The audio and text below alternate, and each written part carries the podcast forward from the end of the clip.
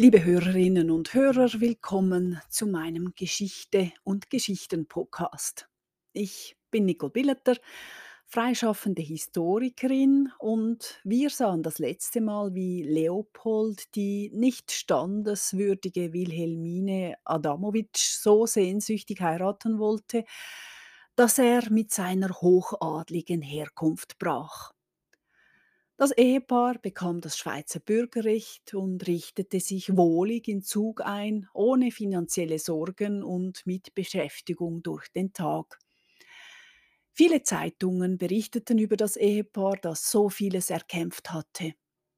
Ihr Zusammensein ließ einen an die Liebe glauben.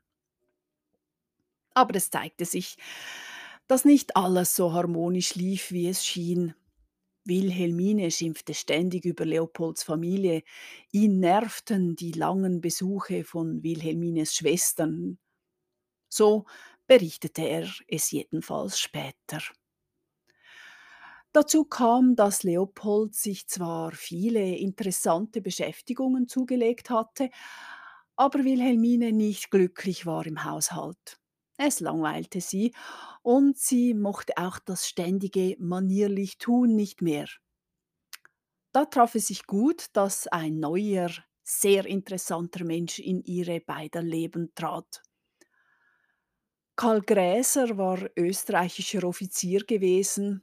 Er hatte davon seinen Abschied genommen und war ebenfalls in die Schweiz gezügelt. Dort hatte er ein neues Lebensmodell gefunden, das ihn faszinierte.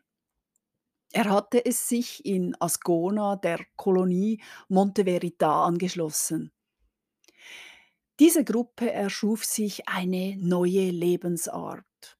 Sie lebte so naturnah wie möglich, verzichtete auf Fleischkonsum, zog sich einfach an und alle lebten in Hütten, die sie selber gebaut hatten. Karl Gräser war eines der Gründungsmitglieder der Reformsiedlung. Allerdings geriet er mit den anderen bald in Streit und lebte nun etwas abseits.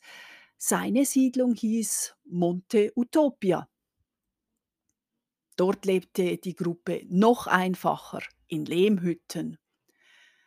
Sie alle experimentierten mit Drogen, erfanden Religionen, verschrieben sich der freien Liebe und erkundeten mit Psychoanalyse ihre Seelen. Es war ein Ort der Versuche und Experimente, so vollkommen anders als die Welt voller Regeln, Korsetten und Ständen. Ascona war bald weltberühmt für diese alternative Lebensweise, bei der alles ausprobiert werden sollte und konnte. Besonders Wilhelmine Wölfling war sofort fasziniert von diesen neuen Möglichkeiten und reiste dann oft nach Ascona. Sie wurde ohne Vorbehalte aufgenommen und akzeptiert. Es dauerte nicht lange und Wilhelmine übernahm diese natürliche Lebensweise. Sie kleidete sich fortan in einfache Leinenkleider ohne schmeichelnden Schnitt dafür bequem. Sie ging nicht mehr zum Coiffeur, wusch sich nur noch ohne Seife, trank keinen Alkohol mehr und aß nur noch vegetarisch oder gar vegan. Leopold war von der Veränderung seiner Frau zunächst angetan. Die Ideen dieser befreiten Art schienen auch ihm zuzusagen. Er reiste mit ihr nach Ascona, sprach mit den dortigen Aussteigern, die ja wie er ihre vorherige Lebensweise abgeschlossen hatten. Er stellte sich um, ließ sich einen Bart wachsen, seine Haare wallten bald lange über die Schultern, auch er verzichtete auf Alkohol und Fleischkonsum. Zudem nahm das Ehepaar auch an spiritistischen Seancen teil.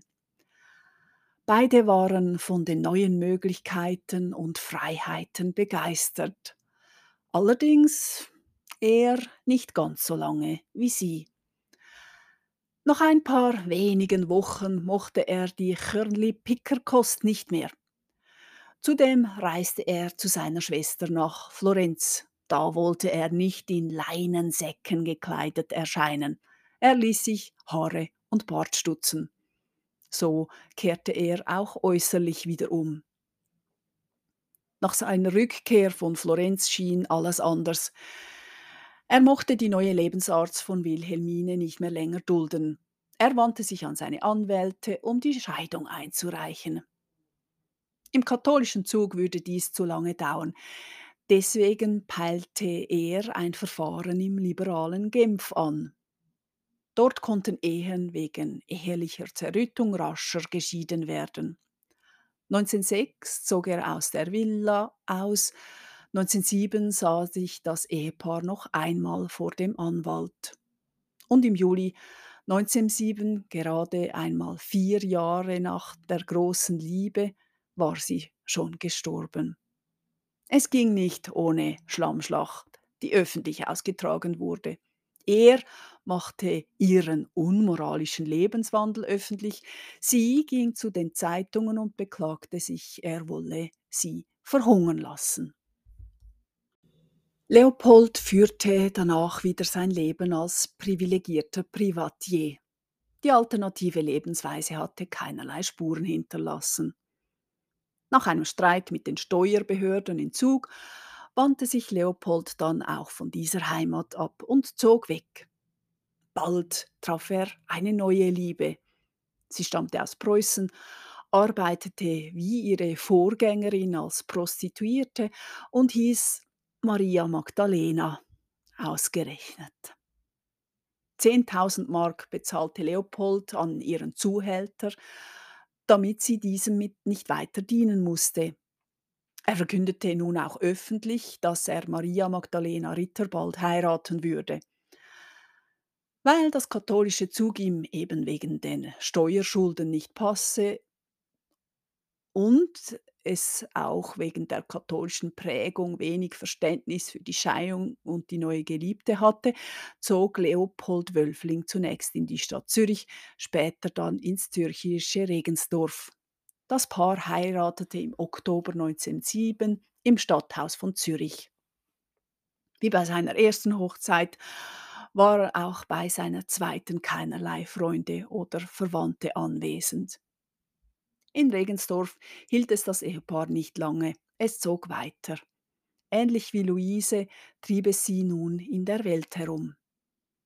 Bald allerdings verschlechterten sich vor allem die finanziellen Umstände von Leopold und Luise. Denn 1908 starb ihr Vater in Salzburg. Sie wurden darüber nicht einmal von der Mutter informiert. Beide erhielten nur ein förmliches Telegramm. Der Vater bestrafte beide über den Tod hinaus. Offenbar hatte er den Umgang allen anderen Mitglied Familienmitgliedern mit ihnen verboten. Bruder und Schwester konnten auch nicht zur Beerdigung nach Salzburg reisen. Aber sie trafen sich dafür an der französischen Riviera. Für kurze Zeit waren die Geschwister auch wieder vereint. Sie wohnten in Italien zusammen in einem Ferienhaus dann. Beide frisch verheiratet, Luise mit Enrico Toselli, Leopold mit Maria Magdalena Ritter. Im Vorfeld hatte Leopold seine Schwester dafür kritisiert, einen so viel jüngeren Mann zu ehelichen. Nun reiste er mit seiner neuen Frau an, die neun Jahre jünger war als er. Die beiden Männer verstanden sich nicht sehr gut, so dass die gemeinsamen Ferien wohl nicht so erfreulich waren. Außerdem begann nun Leopolds Ex-Frau in den Zeitungen ihre Lebensgeschichte auszubreiten und ließ auch publizieren, dass sie finanziell mit der Scheidung über den Tisch gezogen worden sei. Leopold reagierte, indem er den Zeitungen ebenfalls Interviews gab und versicherte, dass alles seine Ordnung habe. Sie könne ja die Möbel und das Geschirr im Hotel Ochsen in Zug abholen. Als Wilhelmine dann in Wien versuchte, sich das Leben zu nehmen, auf sehr theatralische Weise, wurde sie als irrsinnig erklärt. Zunächst einmal von den Zeitungen, dann auch von den Ärzten. Vier Monate lang wurde sie in einer Anstalt festgehalten. Danach zog sie nach Graz zu ihrer Schwester, wo sie unter Vormundschaft gestellt wurde. Leopold Wölfling wohnte unterdessen mit seiner zweiten Frau in Zürich. Er wurde ins Bürgerrecht der zürcherischen Gemeinde Regensdorf aufgenommen. Das hatte er sich mit finanziellen Versprechungen erkauft. Die Villa in Zug wollte er verkaufen, es war nichts übrig geblieben von den freundschaftlichen Verbindungen im Ort. Es kam zudem gerade dann heraus, dass die eidgenössischen Behörden jene von Zug 1905 ausdrücklich davor gewarnt hatten, Wölfling einzubürgern. Der Herr habe einen sittlich sehr schlechten Ruf und mache überall nur Schulden. Die Zugerbehörden sahen sich nun bloßgestellt. Sie hatten einen Mann aufgenommen, nur seines Titels wegen, weil sie manipuliert wurden. In Zürich wohnten die Wölflings im Seefeldquartier. Leopold sagte damals selbst, dass er wie ein Spießbürger sein Leben verbrachte. Er ziehe sich von den Menschen zurück und er ginge nur noch möglichst unauffällig aus dem Haus. Er schien sich auch verfolgt gefühlt zu haben. Allerdings hinderte ihn das nicht daran, auch Prozesse zu führen gegen jene, von denen er sich verleumdet fühlte. Dazu gehörte zum Beispiel die Wentaler Zeitung. Einen ersten Prozess verlor er. Leopold zog, zog die Sache aber weiter. In Zürich wurde der Redakteur der Zeitung erneut freigesprochen. Allerdings erhielt er nun eine Buße wegen des minderen Falls der Beschimpfung. Leopold empfand dies offenbar als Genugtuung, Befreiend war auch, dass er endlich auch seine Zuckervilla verkaufen konnte. Allerdings wurde Leopold nun von Klagen seiner Ex-Frau zugedeckt. Weil sie wegen des ungerechten Scheidungsurteils in Wahnsinn verfallen sei, forderte Wilhelmine nun größere Unterhaltszahlungen. Das Wiener Gericht erklärte sich allerdings als nicht zuständig. Aber ein Jahr später entschloss sich Leopold, sich außergerichtlich mit Wilhelmine zu verständigen. Damit konnte er diese Ehe endlich ganz beenden. Ebenfalls beendet war Leopolds Leben als Zuger. Er wurde 1911 ausgebürgert. Allerdings blieb er in Regensdorf heimatberechtigt. Immerhin konnte Leopold nun endlich auch einmal eine größere Erbschaft machen. Er bekam einen Zwölftel des Vermögens eines verstorbenen Onkels, eine beträchtliche Summe.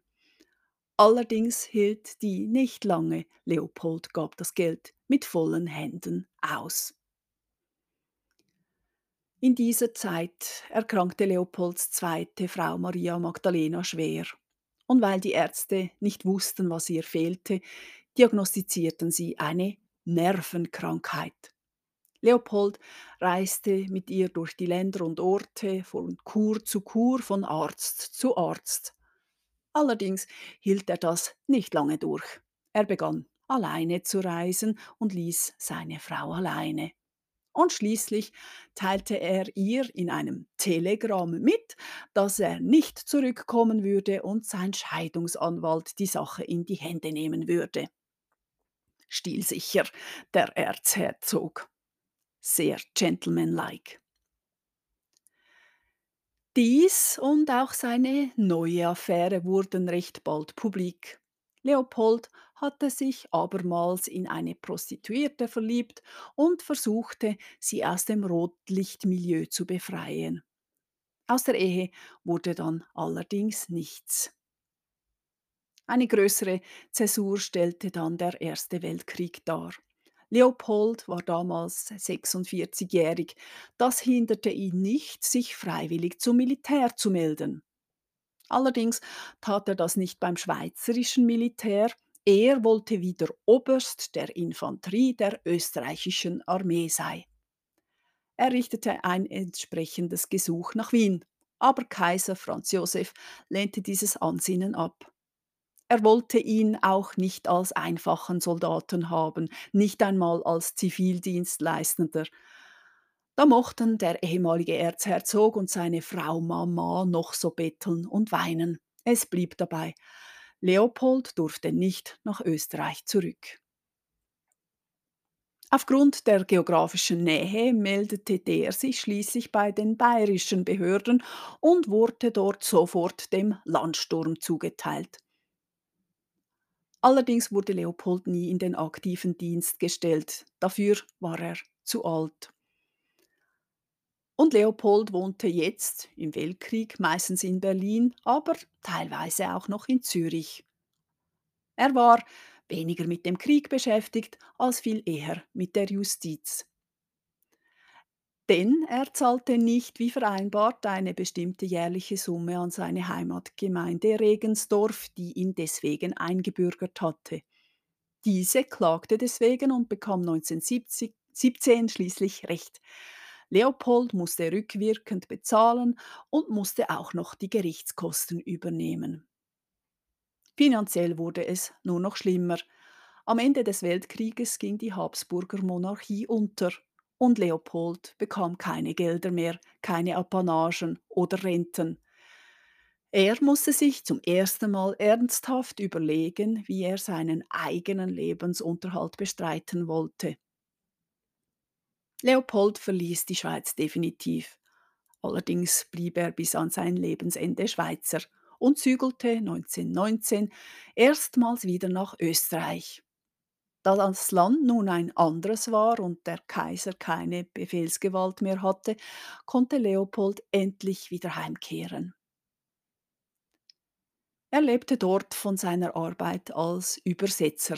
Als ehemaliger Marineangehöriger bekam er ebenso eine kleine Rente. Das alles war ihm aber zu anstrengend. Er zog zurück nach Berlin, wo er häufig im Umfeld von Industriellen gesehen wurde, sich von ihnen aushalten ließ. Und ähnlich wie seine Schwester, die mit ihrem Opernprojekt grandios gescheitert war, zog es Leopold nun in die Unterhaltungsindustrie. Er tat sich mit seinem Impresario zusammen, der auf der Suche nach einer neuen Sensation war. Im kleinen Lokal Die, Rakete war ein Varieté-Theater untergebracht und der ehemalige arbeitslose Erzherzog sollte da nun auf die Bühne treten. Der Einakter trug den Titel Hoheit kehrt heim. Er hatte 1921 Premiere. Als Schauspieler war Leopold eine absolute Niete. Sein Text beschränkte sich auf wenige Worte. Aber das Stück wurde von den Kritikern verrissen. Anders war es seiner Schwester ja auch nicht ergangen. Leopold wurde da als galvanisierte Leiche beschrieben. Es sei die peinlichste Würdelosigkeit überhaupt. Nach dieser Demütigung zog Leopold wieder nach Wien. Er wohnte absolut bescheiden als Untermieter bei einem Kutscher.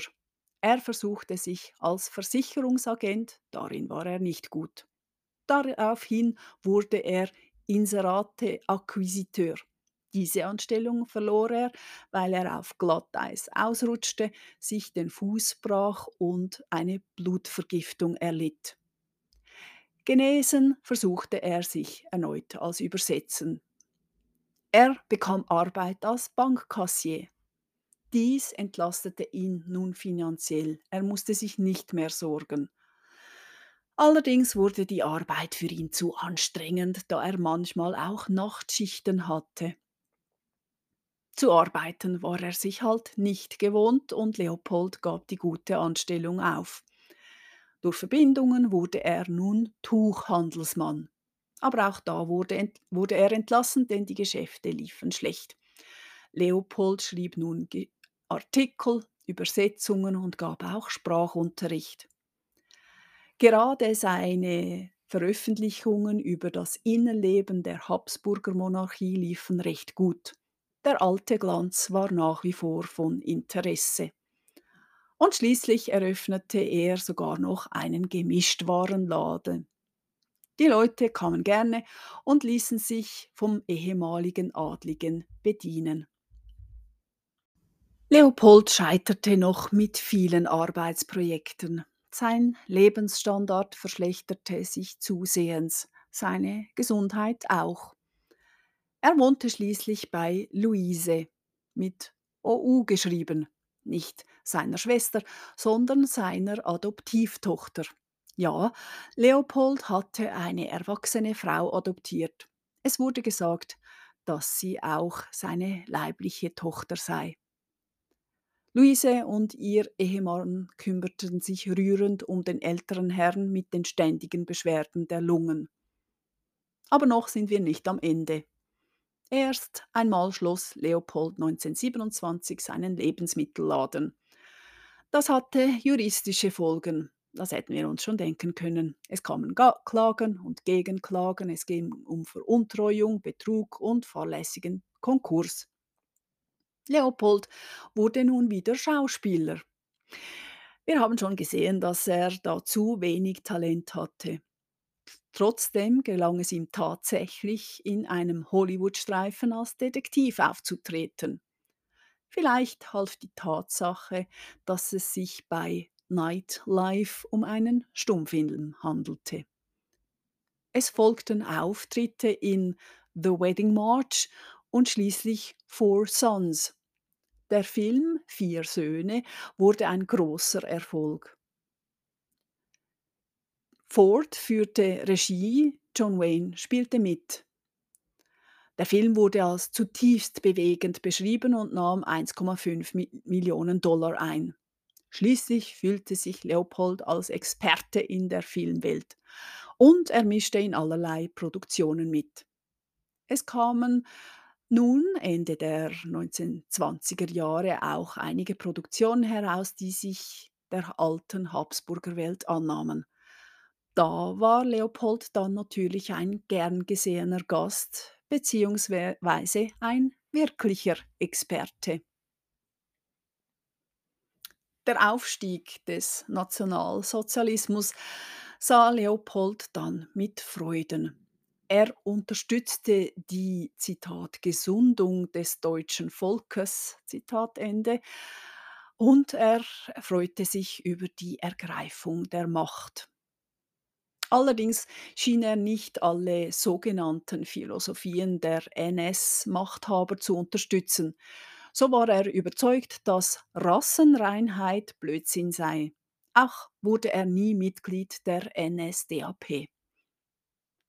Leopold Wölfling ging noch eine dritte Ehe ein. 1933 heiratete er Klara Pawlowski, die 25 Jahre jünger war als er. Die beiden wohnten in Berlin, wo sie sich mehr schlecht als recht durchschlugen. Dann erlitt Leopold einen Schlaganfall und erholte sich nicht mehr davon. Er starb 1935 und wurde in aller Stille in Berlin-Kreuzberg begraben. Nur seine Schwester Luise blieb noch übrig. Vielen Dank für Ihr Zuhörer, Zuhören in zwei Wochen wieder. Auf Wiederhören.